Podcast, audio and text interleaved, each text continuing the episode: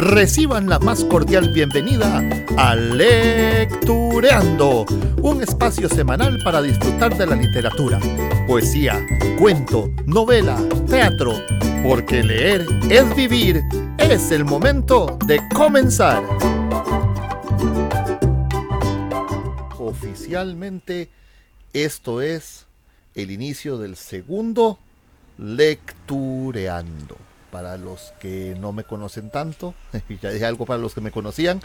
Eh, soy Amaral Sánchez, actor, director, dramaturgo, eh, un poco músico, un poco poeta, un poco loco, eh, cineasta. En realidad soy una persona que ama el arte y compartirlo. Y este espacio que me inventé para apoyar todo esto del quédate en casa y todas estas iniciativas que hay ahora y poder darle vuelta a esta situación tan complicada que tenemos, he querido utilizar los recursos tecnológicos y modernos para compartir con ustedes un poco de literatura, de los libros que me gustan. Y pues eh, la primera edición compartimos poesías de Jorge de Bravo, gran autor nacional, eh, poeta. Hoy quiero cambiar de género. Hoy quiero pasar al relato corto, al cuento. Y además escogí para hoy un autor muy bueno, muy importante, eh, que es ni más ni menos que el maestro Quince Duncan, eh, que ha dedicado su producción al rescate y la difusión de la cultura afro-costarricense. Esto es algo que a veces soslayamos, pasamos por encima, pero es una parte brutal, bellísima, fundamental del ser costarricense, el gran aporte de la inmigración eh, jamaiquina y de todas las islas del Caribe que se dio como segunda oleada de inmigración afrodescendiente a Costa Rica, trajo una parte riquísima de la cultura nacional y que la tenemos todos incluida desde la gastronomía, la música, eh, la ropa, el habla cotidiana y pues eh, el maestro Duncan eh, nos regala en sus escritos, en sus poemas, en sus historias, ese sentir limonense, ese sentir caribeño, ese sentir del afro costarricense y su problemática y sus necesidades y sus inquietudes. Y para mí, la cultura afrodescendiente es muy cercana. ¿Por qué? Y esto es eh, algo que también conoce la gente más cercana a mía. Eh, a mí, perdón, el mal uso del, lenguaje, la gente más cercana a mí, eh, la persona a la que yo vi como mi abuelo mientras crecía fue el esposo de mi abuelita, en paz descanse, Lloyd Edwards Banton. Lloyd limonense, eh, de cepa, 100% eh, afro. Eh, incluso tengo anécdotas muy divertidas con esto. Entonces, para mí, comer rice and beans un domingo, las galletas de coco, las pupusas caribeñas o cualquiera de estas cosas, era la forma en la que crecí por muchos años de mi infancia. Una persona a quien siempre quise eh, entrañablemente. Realmente no sabemos si Lloyd eh, aún eh, transita por estas calles o no, o por algunas calles, pero eso hizo que yo tenga esta vinculación personal con la cultura afro. Y sin más introducción, quiero ahora compartir con ustedes unos de los cuentos escogidos de Queens Duncan. ¿Ok? Este libro es de Editorial Costa Rica también y eh, reúne los libros de cuentos Una canción en la madrugada y La rebelión poco mía. Este es muy sabroso el lenguaje, eh, la imaginería, los paisajes. Y les voy a entrar, les voy a regalar de primer cuento este que se llama La leyenda de José Gordon. El cansancio. El cansancio enorme y la lentitud amarga y el tiempo. El tiempo corre sin medidas. corrompe y desgasta las pupilas y carcome la certeza de la palabra y vence. El tiempo vence siempre. El tiempo había seguido su curso desde el primer día, desde la primera trágica y terca vez en que, desoyendo la voz de su padre, que era un jardinero tranquilo, quiso aventurarse, quiso conquistar el mundo. El cigarrillo quemaba con la misma amarga lentitud. Sus ojos, enrojecidos por el trajín intenso del sol del de cuarenta y dos años, sus manos rudas, pero sin asomo de torpeza, y su pelo rigurosamente peinado. Toda espera es lenta, amarga, como el crecimiento del coco. Todo crecimiento es lento y amargo y acumula residuos. Allí, sobre el suelo, contiguo a la ventana de las oficinas de Mr. Brott, se acumulaban los diminutos pesos de mil colillas de cigarros de todas las marcas. De pronto, una voz enérgica le arrebató de su lento sopor. Saltó de la banca y acomodándose la ropa, caminó hacia el escritorio del funcionario que lo había llamado. José Gordon. Yes, sir. Puede pasar. Un par de pasos fueron suficientes para colocar en el despacho a Mr. Brute, a la figura descollante del bananero. Oh, ¿es usted Gordon? Usted causó disturbios en la finca 12. ¿Disturbios? No, señor, un, un compañero cayó al pozo. Y este, usted soltó el freno del carro porque un compañero se cayó. Estaba guindando, señor. Estaba guindando en la boca. Guindando en la boca. A un metro de la boca, en un travesaño, y, y podía haberse caído. Era la muerte. De modo que usted soltó el carro sin más y se fue rodando cuesta abajo y se salió del riel. Es cierto, señor, pero y se cayó del riel así. ¿Sabe cuánto cuestan los racimos que se perdieron? Es cierto, señor, pero tomando en cuenta no se ha puesto a pensar en el costo de las reparaciones. Tomando en cuenta que el compañero podría verse y sabe lo que cuesta poner a toda una cuadrilla a encarrilar el carro. Un compañero podría haberse muerto, dijo el interpelado ya con poca convicción. Gordon está despedido. Sí, señor. Treinta años de manchas de banano se adhieren con firmeza a cualquier camisa. Gordon sabía mucho sobre el sabor de la savia del banano y conocía también la medida exacta de la flor.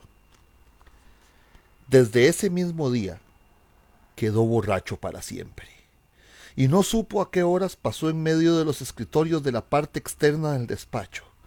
Cruzó la puerta y bajando las gradas una por una pudo alcanzar el zacate con enorme esfuerzo pero se encontraba en medio del bullicio de cien bananeros, manteniéndose borracho a base de ginebra. Una botella quebrada, la sangre y la herida mancha y el grito de una prostituta. Y la policía que llegó inoportunamente.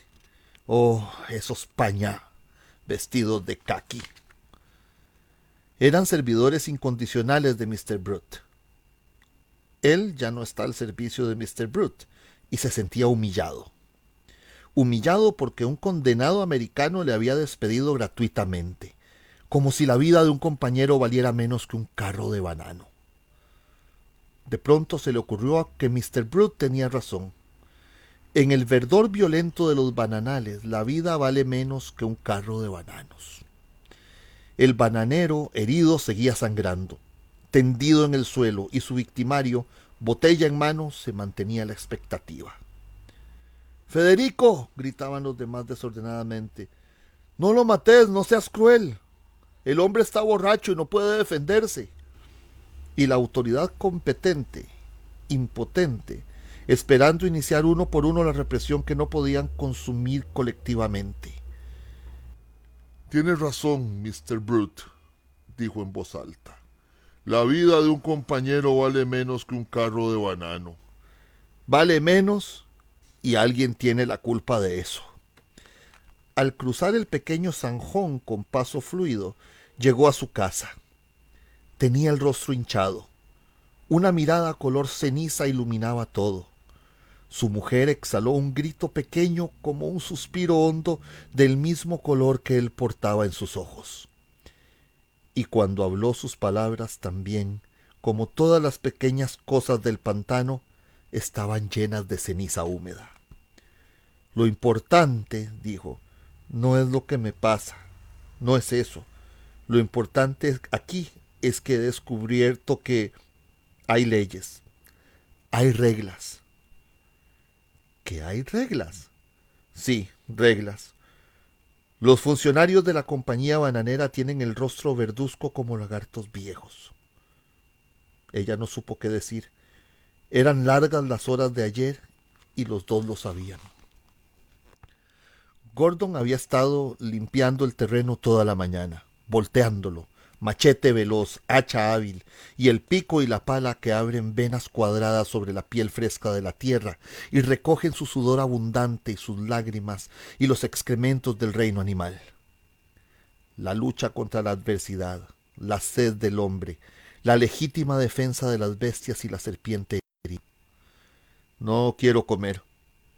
El vapor se escapaba libremente de su atol favorito. Es atol, insistió ella atol de plátano, y luego marcar el terreno, acabar con los inacabables insectos, la perforación de los hoyos, el sabor a barro permanece contigo y mora contigo eternamente. Amén. La siembra ordenar, la esperanza estúpida de los trabajadores, que como lo hubiera hecho un ángel bueno, aguardaban el crecimiento del fruto ajeno. Nueve meses, como la espera de una madre humana. No, no quería atol, y eso era grave, porque en medio de su mundo violento, el calor ambiente y el frío en los pies, el agua y la lluvia y las picaduras de un millón de insectos, y en medio de todo, de todo, al bananero solo le quedaba su inclinación al consumo incontrolable de alcohol y un apetito voraz de pan. El día de José se fue prolongando en el hastío, y la noche empezó a calentarse. A las ocho el calor era tan grande que su mujer se levantó para tomar agua de un tarro de leche en polvo, acostándose luego sin ropa para respirar bajo el peso de su sudor caliente y mirar el vapor que desde las sábanas busca el techo.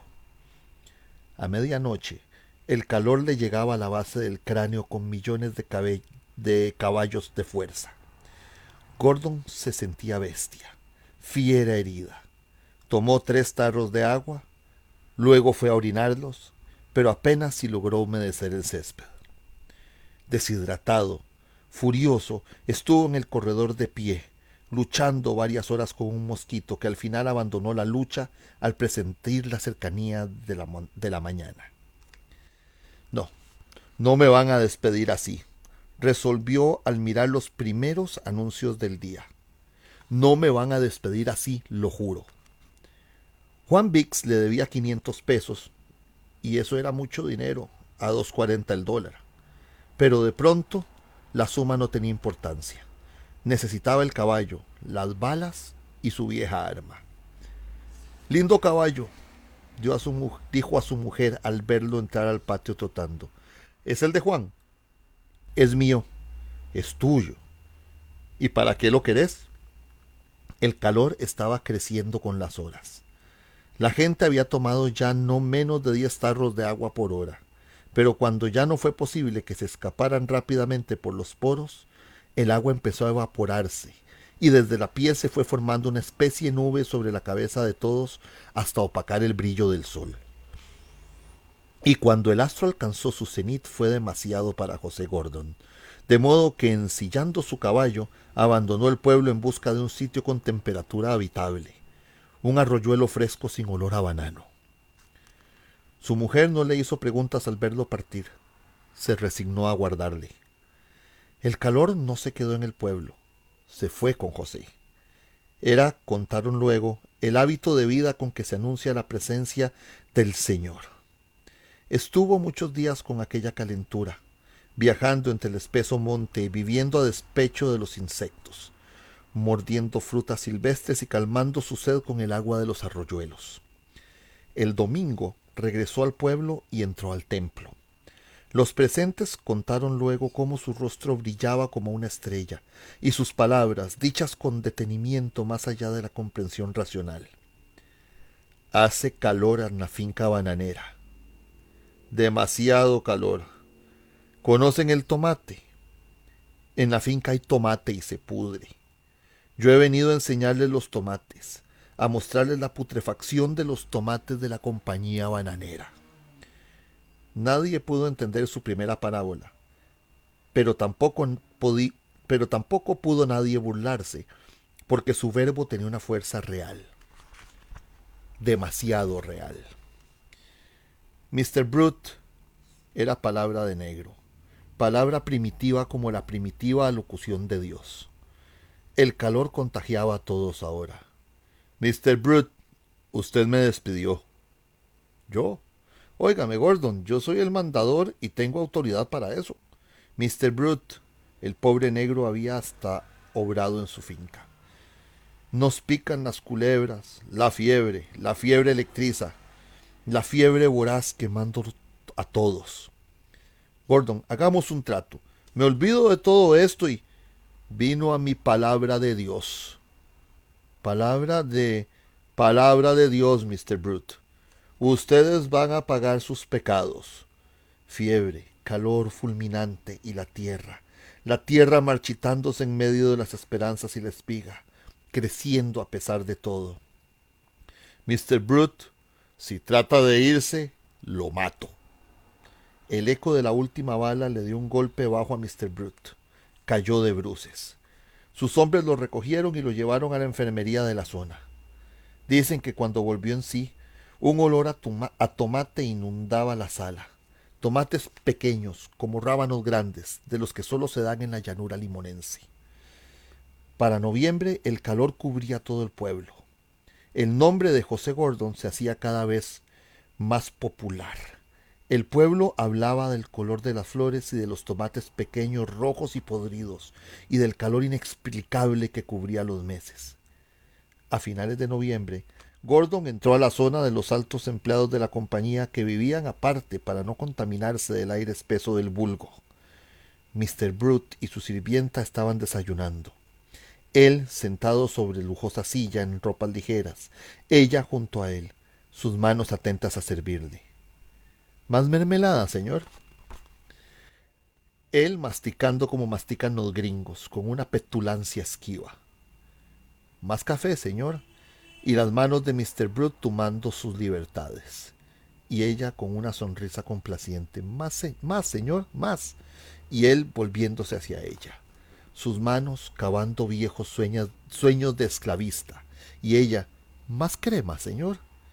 Cuerpo de magia, piel de blanca, boca negra, ojos verduzcos, nariz chata, labios como naranja dulce, y él solícito, buscando en ella lo que no podía hallar en su propia mujer.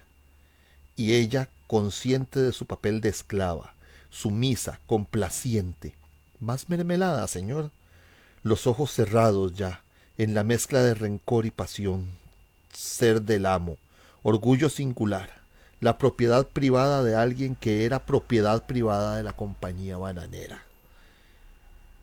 Hizo de pronto un calor terrible y su pasión se quedó así mitad gozo, mitad herida a la mitad de la enagua, y a la mitad de la blusa, y a la mitad de la faja de cuero y a la mitad de la camisa.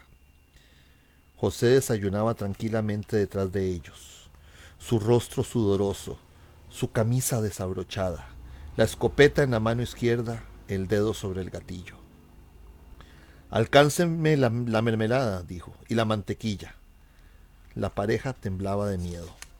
Ella temía por la vida de Gordon, mientras pensaba que su muerte era necesaria para salvarla de la vergüenza de oír su secreto en boca del pueblo. Mr. Brute tenía un miedo absolutamente irracional. Tal vez las imágenes de tanta cabeza rota, de tantos rostros que nunca mancharon su blanca pureza de anglosajona, y tantos ojos mirándole sin sentido se materializaban ahora. Alcanzaron entre ambos la mermelada y la mantequilla. Gordon acabó su desayuno tranquilamente y tras ordenarle a la empleada que se encerrase en la cocina, obligó a Mr. Brute a abrir la caja fuerte donde guardaba dinero y documentos de los trabajadores de la finca, que solicitaban préstamos para apuros médicos y otros apuros semejantes. Gordon los fue rompiendo uno por uno, mientras el gringo los ponía por orden suya en un sobre con el nombre del dueño. Toda la casa olía a tomate podrido. Intentó arrebatarle la escopeta a Gordon, pero éste no opuso resistencia alguna. Esta escopeta es la vara de Moisés, le dijo, y este es el día de tu juicio. Mr. Brute disparó con furia, y el sonido de sus disparos le arrebataron la conciencia a la empleada. ¿Ya terminó? preguntó Gordon, mientras el gringo se debatía entre el terror y la rabia. Negro, embustero, estos cartuchos no tienen bala. No. Gordon sonreía alegremente. ¿Probemos con usted?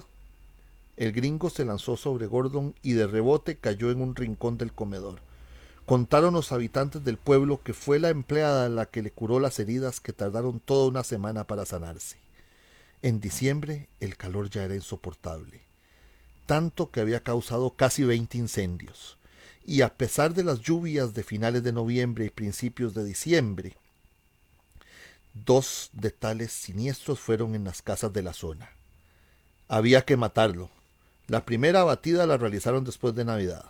Ocho policías a caballo se encargaron de acorralarle en lo que parecía su guarida, la cueva del manco.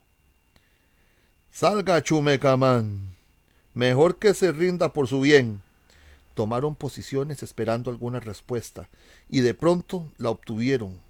Un incendio terrible se levantó a medio kilómetro a la redonda, y la figura de Gordon, temeraria, altiva, descollaba sobre una piedra más arriba de la cueva.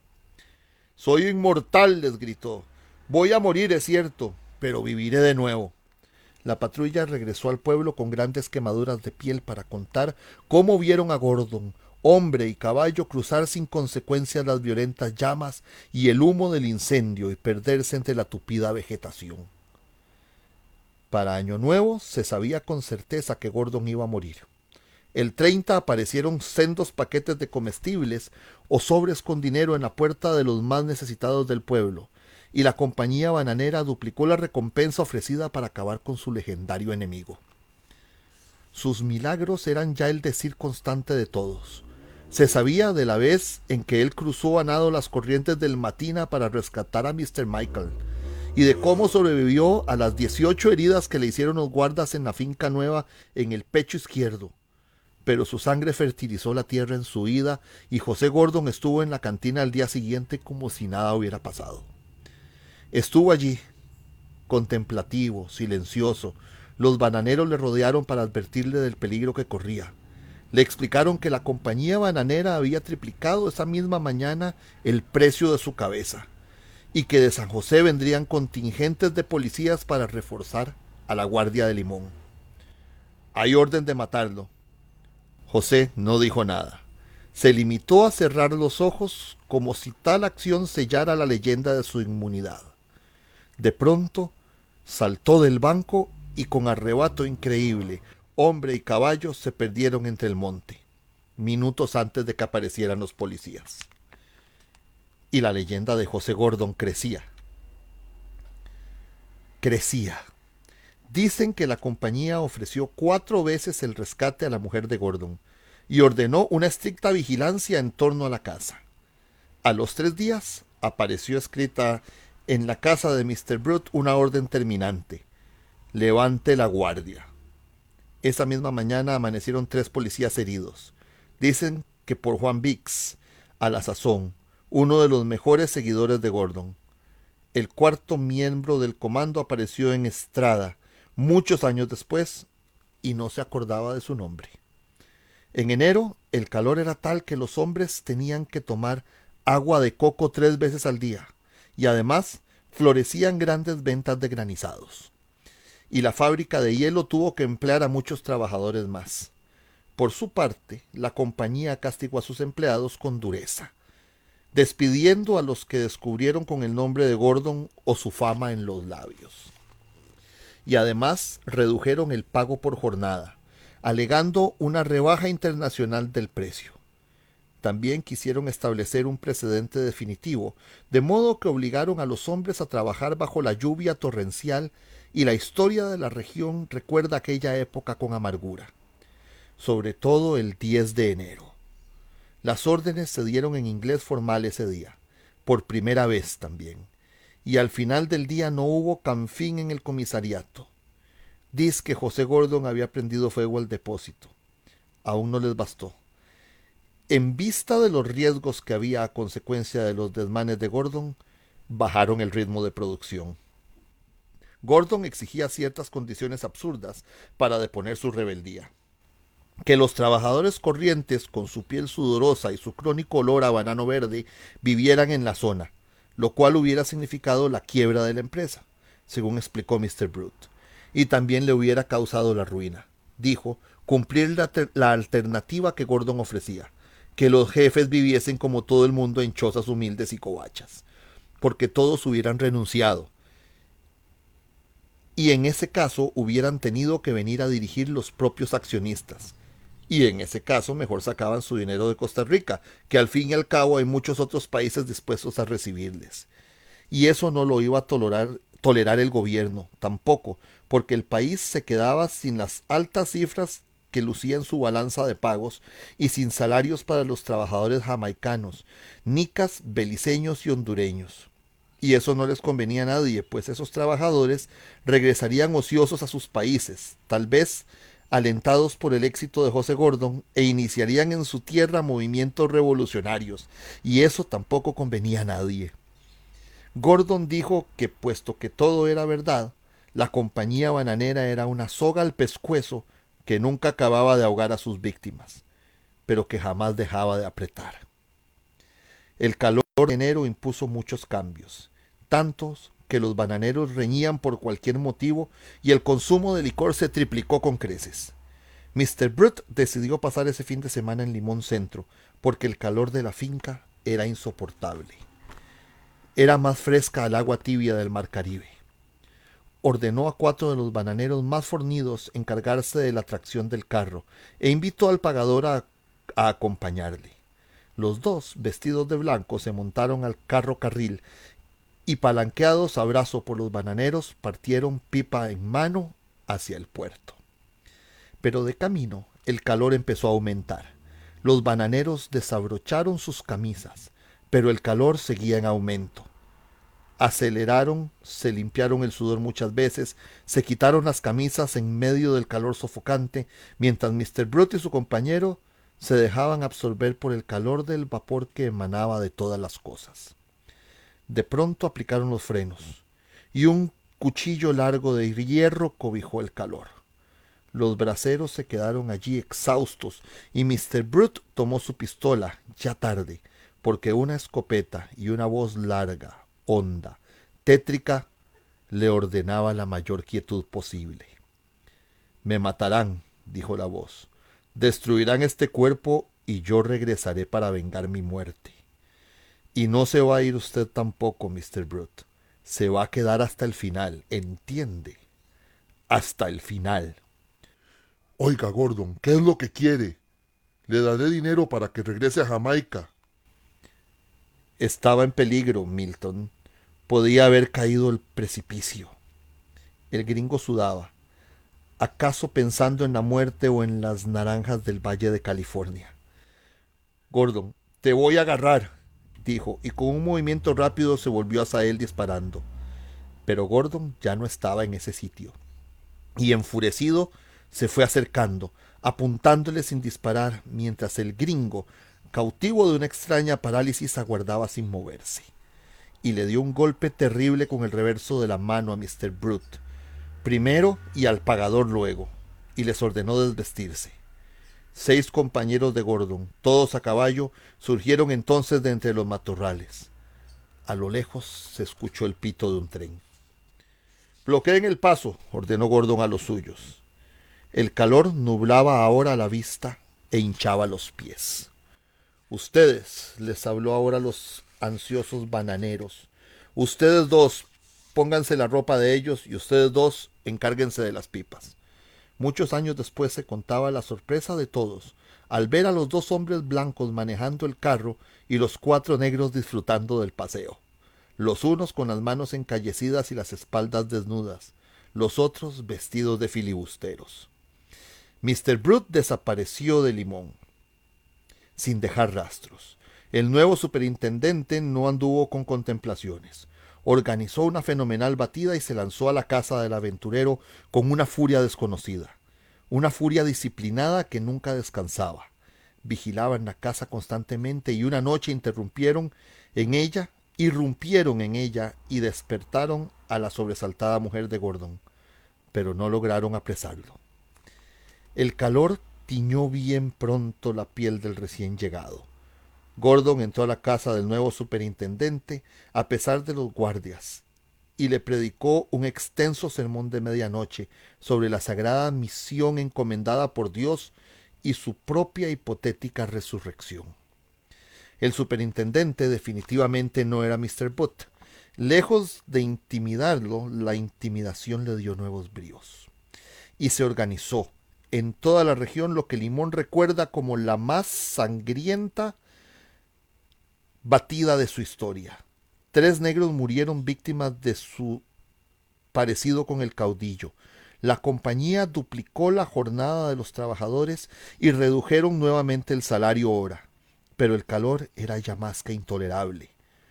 Los bananales se prendían solos. Los incendios eran un verdadero flagelo regional. El sol se volvió duro.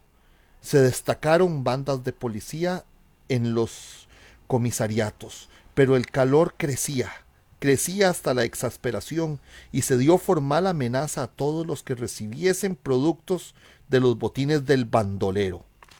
Al fin, un día, un hombre se presentó a las oficinas del superintendente. Era un negro claro que quería regresar a su tierra. Se supo después que las flores nacen al tercer día. Por eso, la noche en que encorraló a Gordon en su casa, para nadie fue una sorpresa y se dijo que estaba de por medio la callada complicidad de su mujer que ya estaba cansada de sus andanzas.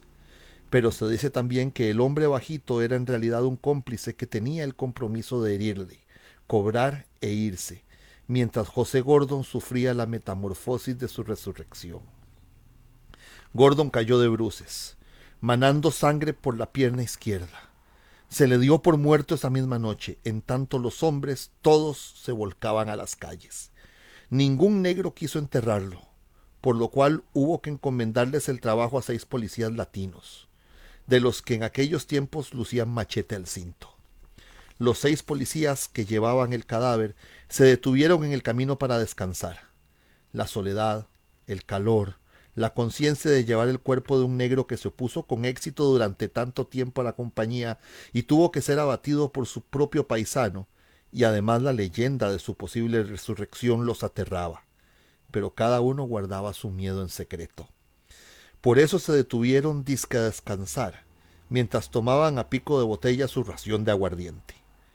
En el silencio de los bananales sudaban copiosamente, pero Gordon estornudó. Cuentan que los pedazos de carne, sangre y madera fertilizaron por mucho tiempo la finca grande. Los apóstoles que, aguardaban en el cementerio con agua, pico, pala y sal sintieron llegar de pronto un frío inexplicable, y uno a uno se encaminaron a sus chozas, con la boca sedienta y el estómago vacío para recoger su ropa, despedirse y desaparecer para siempre. Sus palabras huecas nunca hallaron el camino de Emaús. En la casa del superintendente una pequeña recepción esa noche y un brindis con ginebra inglesa. La mujer de José Gordon se tiró al mar, con piernas amarradas a los pies, y ese año las ventas de la compañía bananera aumentaron. Y esa es la leyenda de José Gordon. nos tomó un poquito más de lo que yo esperaba, así que por esta ocasión va a ser solo ese, el cuento que les hemos leído. Espero que los pique. Nuevamente les enseño los cuentos escogidos de Queens Duncan de Editorial Costa Rica. una muy bonita edición, muy bien acabada y eh, sin más, quisiera agradecer a los que me acompañaron en esta sesión en vivo y también pues a quienes eh, me escucharon. Tengo unos comentarios que como estaba leyendo no podía verlos. Vamos a revisarlos. Daniel Montalegre, lo encontré de nuevo. Qué alegre. Gracias, Daniel. Pura vida, man. Eh, es un gusto. Saludos desde Texcoco, Elsie Ponce. Un abrazo y un beso hasta la tierra de Texcoco que nos acogió hace casi dos años. Bueno, casi no, pero vamos año y medio. Este, por un tiempo y fue un, un gran gusto estar con vos. Y pues, este fue el lectureando de hoy. La semana entrante, más literatura. Eh, compartan, inviten gente. El espacio está todavía bastante incipiente. Háganme sus sugerencias. Pregúntenme quién quieren escuchar en una próxima eh, lectura. Ya tengo por ahí un par de solicitudes, pero ya les vamos a ir llegando. Ya les vamos a ir llegando. Eh, Creo que la próxima semana nos vamos a aventurar con algo ya no costarricense necesariamente, vamos a aventurarnos tal vez con algo de ciencia ficción.